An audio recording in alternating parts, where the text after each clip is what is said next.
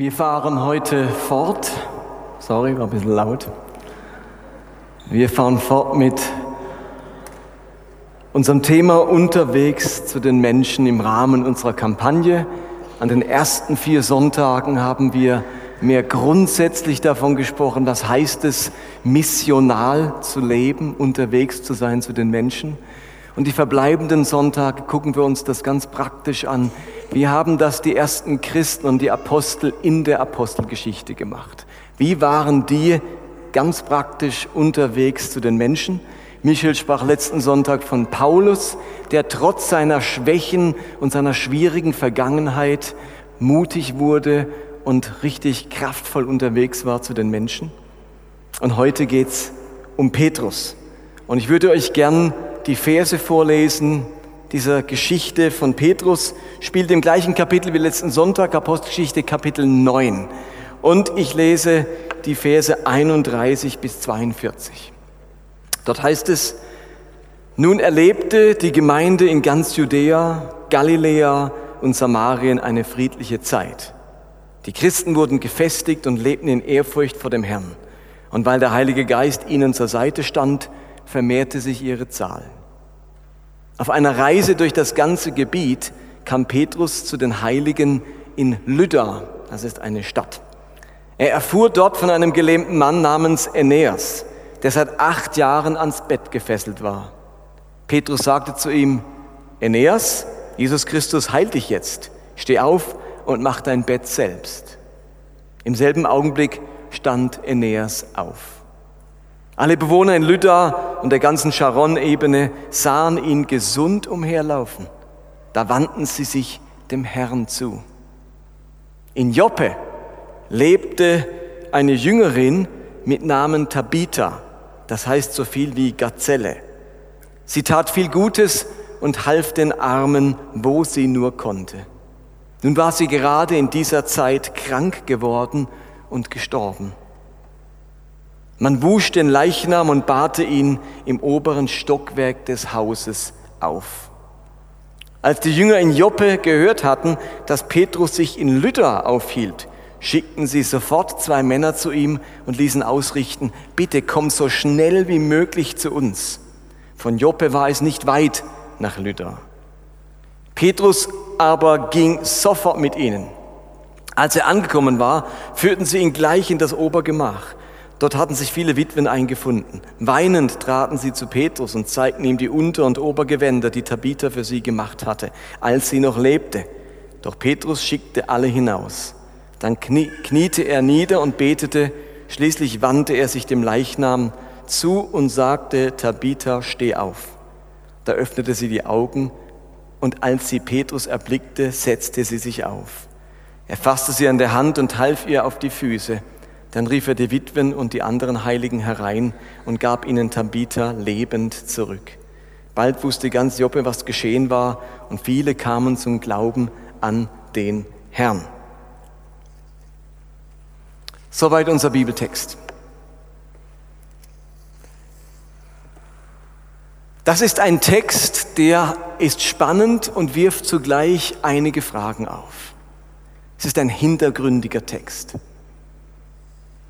Letzte Woche ging es, wie gesagt, um Petrus und heute wenden wir uns dem, ähm, um Paulus und heute wenden wir uns dem Petrus zu.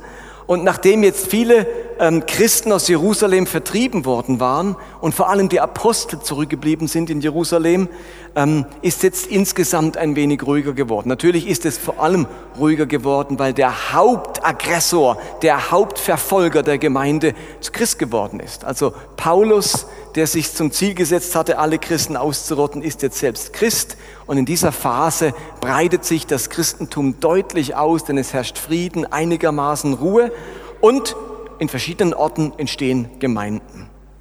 Und nun entschließt sich Petrus, der in Jerusalem residiert, diese Gemeinden zu besuchen und fängt mal an und reist in die Stadt Lydda. Und dort trifft er eine ganze Gruppe von Christen. Und lasst uns einmal anschauen, wie Petrus unterwegs ist zu den Menschen, wie er unterwegs ist mit seinem Glauben. Also während er jetzt diese Stadt Lütter besucht und die dortigen Christen aufsucht, das sind also alles ehemalige Juden oder das sind immer noch Juden, die zum Glauben gefunden haben, kommt er auch irgendwie in das Haus eines Christen namens Aeneas. Und er nimmt wahr, wenn er bei diesem Aeneas ist, dass dieser seit acht Jahren durch eine Lähmung ans Bett gefesselt ist. Und aus der Reaktion des Petrus auf diese Beobachtung lernen wir ganz viel über einen missionalen Lebensstil. Seine erste und scheinbar ganz natürliche Reaktion auf den Anblick eines gelebten Menschen ist das Thema Heilung. Petrus kommt ja nicht zu dem Aeneas, sieht, er ist seit acht Jahren krank und sagt, versucht ihn irgendwie zu trösten und ihm gut zuzusprechen. Wir lesen nicht, dass Petrus sagt, ähm, na Freund, Schön, dass du in deiner Krankheit so umgeben bist von vielen Christen. Das ist doch ein Trost, dass du so aufgehoben bist hier. Er sagt auch nicht zu ihm, Mensch, Aeneas, zum Glück haben wir die Hoffnung auf den Himmel. Dort wirst du wieder laufen und springen wie ein Junge. Das hätte man ja alles sagen können. Nicht so unser Petrus. Seine erste Reaktion, er wartet auch nicht auf eine besondere Eingebung, sondern seine erste Reaktion ist, er sieht den Aeneas, was, wie, wie lange bist du krank? Acht Jahre bist du krank. Und der nächste Satz, dem dieser Petrus über die Lippen geht, ist, Aeneas, Jesus Christus heil dich jetzt. Steh auf und mach dein Bett selbst. Im selben Augenblick stand Aeneas auf. Das ist diese erste Reaktion des Petrus auf den Anblick eines kranken Mitchristen. Und da möchte ich gleich eine erste Feststellung machen. Was heißt missional zu leben, unterwegs zu sein zu den Menschen. Das heißt zuallererst, Petrus rechnet immer mit der Kraft und dem Eingreifen Jesu. Missional zu leben, unterwegs zu sein zu den Menschen, heißt, wir rechnen immer mit der Kraft und dem Eingreifen Jesu. Das ist der Normalfall, das Standardprozedere, nicht der, das Ungewöhnliche, dass Jesus kraftvoll ist und eingreifen möchte.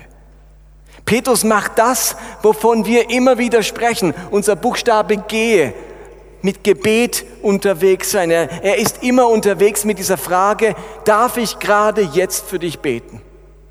Das ist das Erste, was ihm bei Aeneas in Sinn kommt. Äh, für den bete ich gerade. Wir sind immer mit dieser Frage unterwegs. Mich fasziniert die Selbstverständlichkeit, mit der Petrus den Aeneas auf die heilende Kraft Jesu hinweist. Genau genommen betet er nicht einmal für ihn. Er sagt nicht, komm Aeneas, ich bete für dich, sondern er spricht ihm zu, was Jesus sowieso tun möchte. Er rechnet mit einem bestimmten Verhalten Jesu. Er weiß, wenn Jesus einem Kranken nahegebracht wird, dann wird ihm die heilende Kraft Jesu nahegebracht. Und deswegen sagt er nicht, ich bete für dich, sondern Aeneas, Jesus heilt dich jetzt. Das spricht er ihm einfach so zu. Über was Petrus also verfügt, ist eine klare Sicht davon, was Jesus im Leben von Menschen tun möchte. Petrus hat eine klare Sicht davon, was Jesus im Leben von Menschen tun möchte. Ihr Lieben, das heißt es, unterwegs zu sein zu den Menschen. Ihr begegnet verschiedenen Menschen in eurem Umfeld an der Arbeitsstelle, in der Nachbarschaft, in der Verwandtschaft, vielleicht eine zufällige Begegnung. Und weil ihr Jesus so gut kennt, weil ihr das Wirken Jesu so gut kennt, wisst ihr, was ihr diesen Menschen von Jesus her zusprechen könnt. Petrus ist sich all der Segnungen, all des Positiven, all des Hoffnungsvollen bewusst, dass Jesus Menschen schenken möchte. Die Grundhaltung des Petrus ist nicht, Jetzt gerade bei dem Aeneas, na, kann man eigentlich nichts machen. Die Grundhaltung des Petrus ist, für Gott ist nichts zu schwer und seine Segnungen stehen immer zur Verfügung. Das ist die Grundhaltung des Petrus. Und ich merke, wie meine Grundhaltung ganz oft so innerlich ist. Und manchmal sage ich es dann auch noch. Puh, na, da kann man nicht viel machen. Ganz oft geht es mir so, dass in mir denkt in die Richtung, kann man nicht viel machen. Petrus denkt aus einer ganz anderen Richtung. Der ist sich all der Segnungen, all der Kraft, all den Wohltaten Jesu bewusst, die der auf Lager hat, die der tun möchte. Der nur darauf wartet, dass er das tun kann. Und dann spricht der Menschen genau das zu. Und ich glaube, die Welt ist voller Menschen, die immer glasklar sehen, was fehlt, was nicht möglich ist, was schief läuft, woran es mangelt. Aber es fehlen die Menschen, die eine klare Sicht davon haben, was möglich ist, was alles auf uns wartet, was wir uns bei Gott abholen dürfen, worauf wir unsere Hoffnung setzen dürfen und was Gott bereithält. Solch ein Mensch war Petrus. So war er unterwegs. Er hatte keine Mangelsicht, was alles nicht geht. Er hatte eine Möglichkeitssicht, was alles möglich ist mit diesem Gott. Was lässt sich anhand diesem Text noch feststellen? Ich mache nämlich eine zweite Feststellung aus diesen Versen, nämlich Heilungswunder lassen Menschen zum Glauben finden. Es heißt in Vers 35, alle Bewohner von Lydda und der ganzen Sharon-Ebene sahen ihn gesund, also den Aeneas, sahen ihn gesund umherlaufen. Da wandten sie sich dem Herrn zu. Luther übersetzt, die bekehrten sich zum Herrn. Also die Heilung des Aeneas, die löst etwas aus. Die damaligen Ortschaften, die waren klein und Ereignisse haben sich sehr schnell herumgesprochen. Und die meisten werden diesen gelähmten Aeneas gekannt haben. Und so haben es auch irgendwie alle mitbekommen, dass der wieder von einer Sekunde auf die andere laufen konnte. Sie hörten von der Heilung und sie sahen ihn selbst umhergehen. Für alle unerklärlich. Ein Wunder. Und dieses Wunder das hatte nicht nur wunderbare Auswirkungen auf das Leben von Aeneas, der endlich wieder laufen konnte, sondern auch auf die Menschen, die mit diesem Wunder konfrontiert waren. Sie wandten sich dem Herrn zu, heißt es. Damit ist gemeint, dass ganz viele Menschen zum Glauben gefunden haben, ganz viele Menschen in Jesus nun doch den Messias erkannt haben und sich auf eine Reise der Nachfolge gemacht haben. Ganz viele Juden sind jetzt messianische Juden, Christen geworden. Und ihr Lieben, diese missionale Wirkungsweise von Wundern, die wird hier nicht gerade neu erfunden. Die hat Jesus bereits seinen Jüngern zugesagt. Die ist nicht entdecken, wo Petrus macht, Mensch, ist ja auch noch der Hammer, dass Leute zum Glauben kommen, ähm, wenn Wunder geschehen. Hätte ich das mal nur früher gewusst. Nein, er hat es früher gewusst. Jesus hat ihnen genau das zugesprochen. Ihr seid missional unterwegs, ihr seid unterwegs zu den Menschen. Und ich sage euch was, ich will dabei sein, ich bin mit euch alle Tage bis ans Ende der Welt. Und wisst ihr, wie ich mit euch bin? Ich möchte euch die Kraft der Wunder zur Verfügung stellen. Und so heißt zum Beispiel in Markus 16, Vers 20, die Jünger aber gingen und verkündigten überall die gute Nachricht. Der Herr half ihnen dabei. Da war er ja schon äh, aufgefahren in den Himmel. Der Herr half ihnen also vom Himmel her mit seinem Geist dabei und bekräftigte die Botschaft durch die Wunder, die er geschehen ließ. Und wenn wir uns die Missionstätigkeit des Philippus in der Apostelgeschichte anschauen, dann heißt es dort, die Menge hörte Philippus mit großer Aufmerksamkeit zu, denn sie hatten von den Wundern gehört, die er tat und waren sogar selbst Augenzeugen geworden, geworden, geworden. Sie hatten bei vielen Besessenen miterlebt, wie Dämonen laut schreiend ausgefahren sind und hatten gesehen, wie viele Gelähmte und Verkrüppelte geheilt wurden. Es herrschte große Freude in der Stadt. Das war bei Philippus. Und von den Aposteln in Jerusalem heißt es in Apostelgeschichte 5, währenddessen vollbrachten die Apostel viele Zeichen und Wunder im Volk. Immer mehr Menschen fanden zum Glauben an den Herrn. Da gab es einen Zusammenhang zwischen zum Glauben finden und Wundern. Von Paulus und Barnabas lesen wir Folgendes in Apostelgeschichte 14. Die Apostel blieben lange Zeit in der Stadt Ikonien und verkündigten mutig und im Vertrauen auf Gott die Gnade des Herrn. Der Herr bestätigte ihre Botschaft durch Zeichen und Wunder, die sie mit seiner Hilfe vollbrachten. Also das gleiche wieder wie Markus Evangelium. Gott bekräftigt, bestätigt, unterstreicht die Botschaft durch Wunder. Über sein eigenes Unterwegssein zu den Menschen mit Wundern schreibt Paulus ganz grundlegend in 1. Korinther, da sagt er, was meine Verkündigung kennzeichnete, war nicht Überredungskunst und kluge Worte. Es war das machtvolle Wirken von Gottes Geist. Das war es, was die Verkündigung von Paulus ausgemacht hat. Nicht schlaue Reden, sondern da war Power, der, dahinter. Der Geist Gottes hat mitgewirkt gewirkt und seine Botschaft bekräftigt. Und zu guter Letzt schreibt Paulus ganz explizit über Wunder im Römerbrief. Da heißt es, Christus hat durch mich, durch mein Reden und Tun bewirkt, dass Menschen aus allen Völkern sich Gott unterstellt haben. Er selbst erwies hier seine Macht. Und wie? In Staunen erregenden Wundern und durch das Wirken des Heiligen Geistes Auf diese Weise habe ich die Botschaft von Christus überall verbreitet, von Jerusalem bis nach Illyrien. Auf welche Art und Weise? Dass es ein Zusammenspiel war von Verkündigung der Botschaft, Erzählen und dem Wirken von Wundern und mächtigen Taten. Und hier in unserer Geschichte mit Aeneas macht es Petrus ganz genauso. Er heilt diesen Kranken, und diese Wunder machen allen deutlich, was Petrus zu sagen hat. Das hat wohl Hand und Fuß, da steckt was dahinter.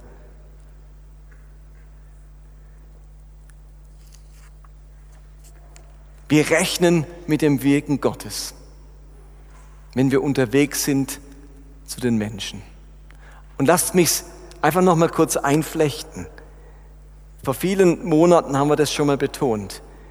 Ich will heute Abend betonen, lasst uns mit Wundern rechnen, mit Übernatürlichem, mit Heilungen. Aber wir erleben Gottes Wirken nicht nur über Wunder, sondern wir erleben Gottes Wirken in allem, was mich dankbar macht, in allem, was mich heilig macht und in allem, was die Welt nicht schafft, also in den Wundern. Ich möchte es immer wieder betonen. Ich will nicht, dass wir zu den Christen gehören, die ihr ganzes Augenmerk nur noch auf Wunder richten und dann enttäuscht sind, wenn sie nicht in der Häufigkeit geschehen, wie wir es uns wünschen. Und vor allem das andere, normalere Wirken Gottes übersehen. Alles, was mich dankbar macht, das bringt nämlich Gottes Nähe in die Welt. Dadurch, dass Gott ganz simpel in unserem Alltag wirkt, dass er uns versorgt, uns unser tägliches Brot gibt, unser Leben führt, uns lenkt und leitet, unser Leben mit Sinn erfüllt, uns mit Arbeit und Nahrung versorgt. Dadurch stellt er Beziehung zu uns her. Er ist uns dadurch nah, ganz nah in den alltäglichen Dingen. Wenn ich also im täglich Brot, in meiner Gesundheit, mit, dass ich zur Arbeit gehen kann, dass ich ein Dach über dem Kopf habe, das Wirken Gottes sehe, dann ist Gott plötzlich ganz nah, weil er in ganz vielen Dingen, weil er hinter ganz vielen Dingen Dingen steckt. Es bringt Gottes Nähe in die Welt. All die kleinen Dinge, die mich dankbar machen. Und alles, was mich heilig macht, das bringt Gottes Wesen in die Welt.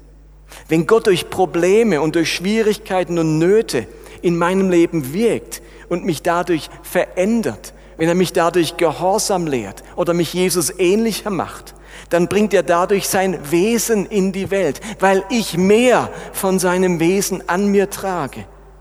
Indem wir durch Schwierigkeiten Gott ähnlicher werden, geduldiger, liebevoller, hingegebener, verständnisvoller, barmherziger, dann kommt durch uns mehr von Gottes Wesen und Charakter in die Welt.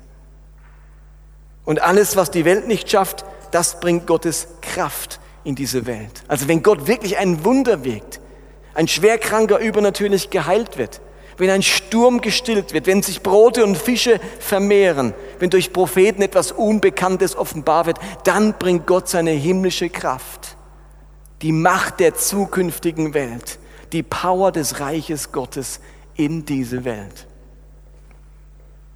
Und in unserem Glaubensalltag, da rechnen wir mit allen drei Wirkungsweisen Gottes. Wobei eins klar ist, dass die vielen kleinen Dinge, die uns dankbar machen, immer die Hauptsache darstellen. Steht ihr, das logisch. Aber gerade was unser Unterwegssein zu den Menschen, was unseren missionalen Lebensstil anbetrifft, wollen wir wieder ganz neu damit rechnen, dass Wunder geschehen. Ich glaube, das ist auch der geeignetste Ort. Gott will mit seinen Wundern vor allem seine Botschaft bekräftigen und nicht für alle das Wellness-Paradies schaffen. Es ist vor allem ein Zeichen. Wunder werden als Zeichen in der Bibel äh, bezeichnet. Sie zeigen, sie deuten auf etwas hin, auf die Lebendigkeit Gottes und auf die ähm, Glaubwürdigkeit seiner Botschaft. Also in dem Zusammenhang vom Unterwegssein dürfen wir am allermeisten mit Wundern rechnen. Was ist jetzt aber, das ist eine Frage, die euch sicher beschäftigt, so wie sie mich beschäftigt. Und wenn ich eure Gedanken lesen könnte, eure Sprechblasen, Gedankenblasen über euch, dann werden sich einige fragen, aber was ist, wenn die Wunder ausbleiben? Martin, du redest wieder feurig über Wunder und am Ende erleben wir keine. Sind wir mal ehrlich und Ehrlichkeit schreiben wir groß bei uns in der Gemeinde. Ihr müsst euch nicht melden, aber wer hat von euch wirklich schon mal ein Wunder vollbracht? Und ich meine jetzt wirklich Wunder, Wunder nicht das täglich Brot. Oh, es war wieder Wurst im Kühlschrank. das meine ich nicht. Nicht die Dinge, die mich dankbar machen, die erleben wir alle. Ich meine wirklich die Wunder, Kategorie 3, alles, was die Welt nicht schafft. Predige ich hier etwas, das im Alltag und in der Realität so gut wie nie geschieht? Rückt meine Botschaft mit Wundern zu rechnen beim missionalen Lebensstil, diesen Lebensstil nicht wieder in weite Ferne, weil wir eben gerade keine Wunder vollbringen? Da denken wir, was soll ich dann machen? Wie soll ich dann missional sein, wenn ich gerade keine Wunder vollbringe? Ich habe bis heute noch keins verbracht, vollbracht. Ich möchte den Rest meiner Predigt diesem Thema widmen. Und das Tolle ist, dass der Text, die Apostelgeschichte, uns unglaublich dabei hilft. Denn unser Text, den ich am Anfang gelesen habe, der greift genau diese Spannung auf. Während sich nämlich Petrus in Lydda aufhält und so schnipp, schwuppdiwupp einfach mal so ein Aeneas heilt, der sieht den, oh, krank, aufstehen, Bett machen, Vielleicht hat ihn seine Frau angestiftet. Jesus, wenn du nachher in das Haus kommst, ist mein Mann. Ich würde so gern haben, dass der mal wieder selber sein Bett macht. Ich muss ihm andauernd das Bett machen. Dann sagt Petrus, okay, Eneas, Bett machen. Ja, ich bin aber gelähmt. Aufstehen. Und dann war er geheilt. Und die Frau sagt, yeah, er macht sein Bett wieder. Auf alle Fälle, der wird gerade geheilt. Und im circa 20 Kilometer entfernten Joppe spielt sich zur gleichen Zeit eine Tragödie ab. Die allseits geliebte Tabitha, die als Jüngerin Jesu ganz besonders viel Gutes für bedürftige Menschen getan hat, die erkrankt und verstirbt. Und wir lesen im Text, als die Jünger in Joppe gehört hatten, dass Petrus sich in Lütter aufhielt, also nur 20 Kilometer weg, schickten sie sofort zwei Männer zu ihm und ließen ausrichten, bitte, komm so schnell wie möglich zu uns. Von Joppe war es nicht weit nach Lydda. Petrus ging sofort mit ihnen, als er angekommen war, fürcht, äh, führten sie in das Obergemach, Punkt, Punkt, Punkt. Dann kniete er nieder und betete. Schließlich wandte er sich zum Leichnam und sagte, Tabitha, steh auf. Und sie ist geheilt und auferweckt. Ihr Lieben, die Christen in Joppe hatten es eilig, Petrus zu sich zu holen. Warum hatten die es wohl eilig? Es hat sich bereits herumgesprochen, dass Petrus ganz in der Nähe war. Und man wusste, um seine wirkungsvollen Predigten, seine geistliche Kraft und seine Vollmacht. Ich meine, der Petrus, der war schon damals der Hero. Ich meine, dessen Schatten hat geheilt, wusste man. Und der hat eine Predigt gegangen, haben sich gerade 5000 bekehrt und ah, so ein Widerstandskämpfer Jesu, ausgerüstet mit, mit Power und ein Fels in der Brandung. Also der Petrus, nur 20 Kilometer weg, stellt euch vor, der wäre jetzt in Liestal und wir sind hier und Und ich gehe schwer davon aus, dass sie Petrus holen wollten, nicht damit er die Beerdigung hält. Das, das, das macht der Text deutlich. Die sagen nicht, oh Petrus, könntest du kommen? Wir bräuchten jemanden, der schöne Beerdigung hält. Du machst das so gut, Beerdigungen. Hat Petrus gesagt, Leute, ich mache Auferstehungen gut, ich mache nicht Beerdigungen so gut. Sie holen natürlich den Petrus, weil sie um seine Vollmacht wissen. Sie wollten, also er kommt dann auch nicht äh, nach, nach, nach äh, Lydda, äh, nach Joppe und sagt, ja, könnte mir jemand noch den Lebenslauf der Tabitha sagen, ihre familiäre Situation, damit ich möglichst eine gute Abdankungsrede halte. Er macht sich vielmehr sofort daran, das Wunder der Heilung an dieser Tabitha zu vollbringen, die Auferweckung. Aber ihr Lieben, Anhand dieser Geschichte zeigen sich so viele Parallelen zu uns heute 2000 Jahre später. Da ist eine Gemeinschaft von Christen, die weiß um die Kraft der Wunder. Die hat schon von vielen Wundern gehört. Die weiß um die Aussagen Jesu zu den Wundern. Sie weiß, dass an anderen Orten Wundern geschehen, zum Beispiel in Lütter, nur 20 Kilometer entfernt. Die haben das doch auch von dem Aeneas mitbekommen. Und doch ist diese Gemeinschaft von Christen hilflos und muss zuschauen, wie ein ganz kostbarer Mensch in ihrer Mitte nicht geheilt wird, kein Wunder erlebt und am Ende tatsächlich verstirbt. Lieben, es ist doch sonnenklar, dass auch die Christen in Joppe um ein Wunder ähm, für Tabitha gebetet haben. Steht ihr? Das ist doch sonnenklar. Da wird die Tabitha krank. Ist nicht so, dass die, äh, dass die einen Schlag tot umfällt. Mitten beim Kleidernähen, bang, tot. Ja, da hat man keine Zeit für sie zu beten. Die ist krank, sagt der Text extra. Und zwar krank mit Tendenz nach unten. Die wird immer kränker. Die wird todkrank. Die, die hat kaum noch Leben in sich. Das sagen die Jünger nicht. Ja Mensch, hoffen wir, dass das wieder gut kommt. Es brauchen noch einige Leute Kleider hier. Warten wir mal ab. Abwarten und Tee trinken. Ist unser Motto als Christen. Natürlich war das nicht ihr Motto. Da wird eine Jüngerin krank, die sie noch unmittelbar an Jesus dran wissen und die ganzen Wunder. Natürlich haben die gebetet für die Tabitha. Das sagt der Text zwar nicht explizit, aber das, das strahlt aus jeder Pore dieses Textes heraus. Und nun beten die für die Tabitha und was erleben sie? Nichts. Sie stirbt.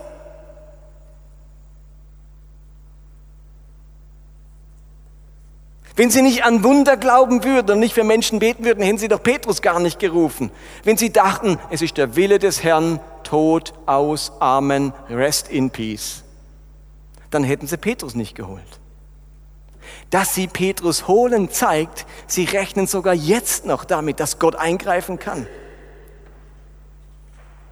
Und er soll möglichst schnell kommen, so schnell, bevor Tabitha anfängt zu verwesen und jegliche Hoffnung auf eine Auferstehung dahin ist. Und was jetzt geschieht, das ist fast noch dramatischer.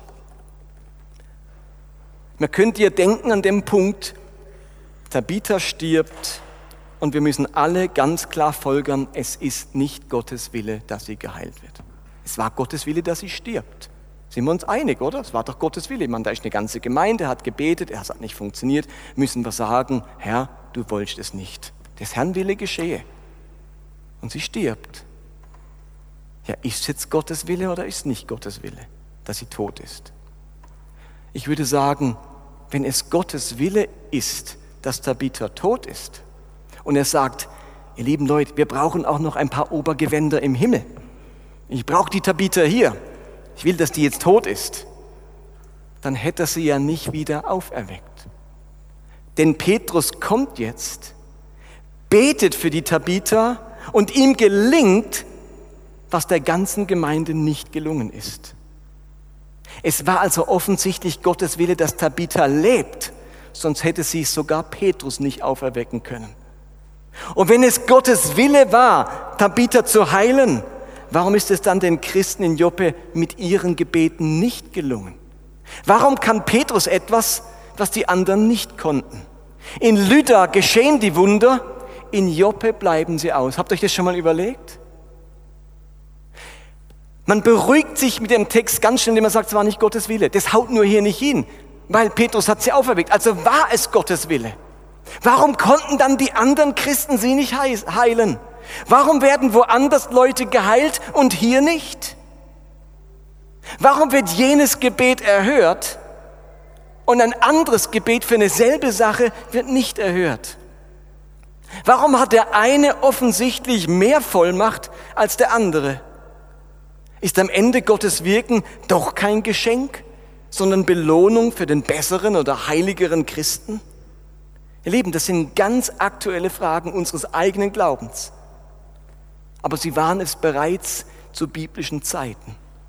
Sonst wäre dieser Text nicht in der Bibel. Versteht ihr? Dieser Text macht doch diese Spannung deutlich. Der ist da in der Apostelgeschichte gelandet, um deutlich zu machen, das ist schon damals passiert. Schon damals mussten Christen mit der brutalen Realität leben, wir schaffen was nicht, was andere schaffen. Hier geschieht nichts, dort geschieht's. Das verschweigt diese Apostelgeschichte nicht.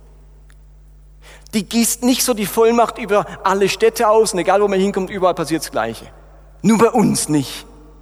Nein, schon in der Bibel. Da gibt's ein Lydda, da steht einer gerade so auf von seiner achtjährigen Lähmung und es gibt ein Joppe, da passiert nichts. Und ihr merkt, wie der Text es beschreibt. Die Tabitha, so eine Liebe, so eine Herzensgute, die bringt so viel Segen, so im Sinne von Gott, das kannst du doch nicht zulassen. Es ist ja nicht der Fünffachmörder, der da stirbt und alle denken, na, eigentlich sind wir noch dankbar, wenn der tot ist. Also, das ist ja eine, wo der Text so schildert, ach, es wäre so schön, wenn die nicht sterben würde. Und dann müssen sie erleben, dass sie doch stirbt. Aufwühlende Fragen. Es ist für mich tröstlich, dass das in der Bibel schon vorkommt. Und ihr Lieben, selbst wenn ich auf die ganze Frage, auf die Spannung keine Antwort finden würde, finde ich es schön, dass die uns überlieferte Bibel genau solche Situationen schildert und nicht so ein geglättetes Buch präsentiert, das all diese Probleme ausblendet. Und trotzdem ist natürlich jetzt die Frage, wie gehen wir um mit so einer Situation? Uns geht es jetzt genauso. Ganz oft geht es uns so. Ich persönlich erlebe mich eher oder ich erlebe mich und mein Umfeld eher als Joppe, als Luther. Weißt du, wie es euch geht? Ich erlebe mich eher, ich, ich bin in, in Joppe zu Hause, nicht in Luther. Auch ich erlebe mehr ausbleibende Heilung als stattfindende. Ich weiß nicht, wie es euch geht. Warum bete ich also weiterhin für Heilungen, für Wunder? Warum habe ich Idiot überhaupt die Predigt gehalten? Jetzt bin ich in dem Thema drin, jetzt komme ich dann nicht mehr raus.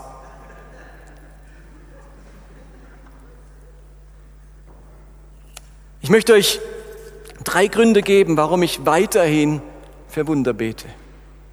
Das eine ist, ich bete weiterhin um Wunder und Heilungen, ganz einfach, weil es mir geboten ist, aus schlichtem Gehorsam. Immer wieder fordert Jesus an verschiedenen Stellen im Neuen Testament dazu auf, für die Kranken zu beten und sie zu heilen. Und ich tue es zunächst einfach einmal aus Gehorsam. Ich möchte dieser Aufforderung Jesu Folge leisten, ob sich Erfolg einstellt oder nicht. Das ist für mich ein Grundprinzip meiner Jesus-Nachfolge. In erster Linie versuche ich Jesus gehorsam zu sein. In erster, zweiter Linie stelle ich die Frage nach dem Erfolg. Und das ist ganz schön schwierig. Leute, ich stelle oftmals die Frage nach dem Erfolg dem Gehorsam. Im Sinne von, wenn ich erfolgreich bin, bin ich gehorsam. Oder wenn es Erfolg bringt, bin ich gehorsam. Aber ich muss immer wieder sagen, halt, halt, die Reihenfolge meiner Nachfolge ist anders. Erst Gehorsam und die zweite Frage ist, bringt's was? Das ist der erste Grund, ganz simpel. Ich mache es, weil es mir geboten ist. Der zweite Grund, warum ich weiterhin um Wunder bete, ist, weil ich immer noch die Hoffnung habe, dass wir Luther-Zustände bekommen.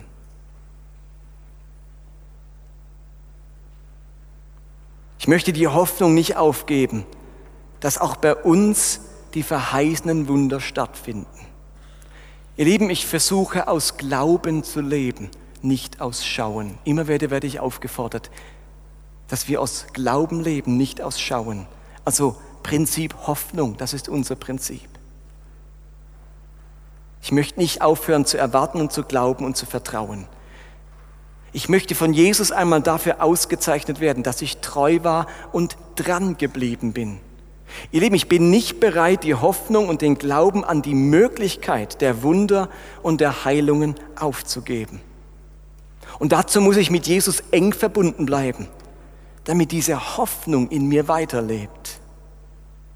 Manchmal ist meine Hoffnung, dass noch was passiert bei uns, wie ein geknicktes Rohr und wie ein glimmender Docht. Und ich versuche sehr, oder dann bin ich sehr auf Jesus, den Anfänger und Vollender meines Glaubens angewiesen. Ich muss ihn suchen und mich immer wieder mit diesem Vertrauen füllen lassen. Vor kurzem kam mir ein Buch einer amerikanischen Pastorin in die Hände. Das hieß vom Titel, Don't Die in the Winter. Stirb nicht im Winter. Und in dem Buch versucht sie auszudrücken, ähm, dass es Zeiten des Winters in unserem Leben gibt. Dürre Zeiten, finstere Zeiten, Zeiten der Fruchtlosigkeit. Das Gegenteil von Frühling, von Aufblühen, von Erfolg. Winter, Lüder, Winter. Joppe. Halt, nee, Luther. Früh, äh, in Joppe ist nichts passiert. Also Joppe, das ist Winter. Und Luther, das war Sommer, Frühling. Und sie hat wahrgenommen, wie Gott zu ihr sagt, stirb nicht im Winter. Überlebe den Winter. Bleib dran, gib nicht auf. Bleib im Winter treu, damit der Frühling kommen kann. Und ich glaube, das ist unser aller Gefahr im Winter zu sterben, in den Dürrezeiten, in den Joppe-Zeiten aufzugeben. Don't die in the winter. Stirb nicht im Winter. Das ist der zweite Grund. Und der dritte Grund, und der letzte, ihr merkt, das ist die letzte Seite, ich wünsche mir, und darum bete ich weiterhin für Vollmacht, dass meine persönliche Vollmacht zunimmt. Ich habe das Ziel in meinem Leben, zu einem Petrus zu werden. Ich möchte meinen Glauben so intensiv und hingegeben leben, dass Gott mir eben ganz viel anvertrauen kann. Ich möchte im kleinsten treu sein, damit mir Gott das Große anvertrauen kann. Irgendwo dämmert uns es doch allen im Hinterkopf, wenn Gott einem, bevor Gott einem das wahre Gut, das Große anvertrauen kann, muss man im Kleinen treu sein. Das scheint so eine Spielregel des Reiches Gottes zu sein. Und ich stürze mich immer gleich aufs Große. Das Kleinzeug, Kleinmischt, weg da, das gleich das große Herr zu deiner Ehre. Kommt ja so viele zum Glauben.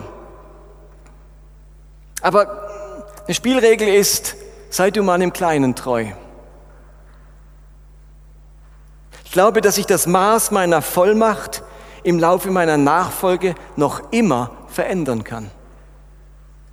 Da ist noch mehr drin. Ihr Lieben, da ist bei uns allen noch mehr drin. Wir haben die Decke unserer Vollmacht noch nicht erreicht. Da liegt noch mehr drin.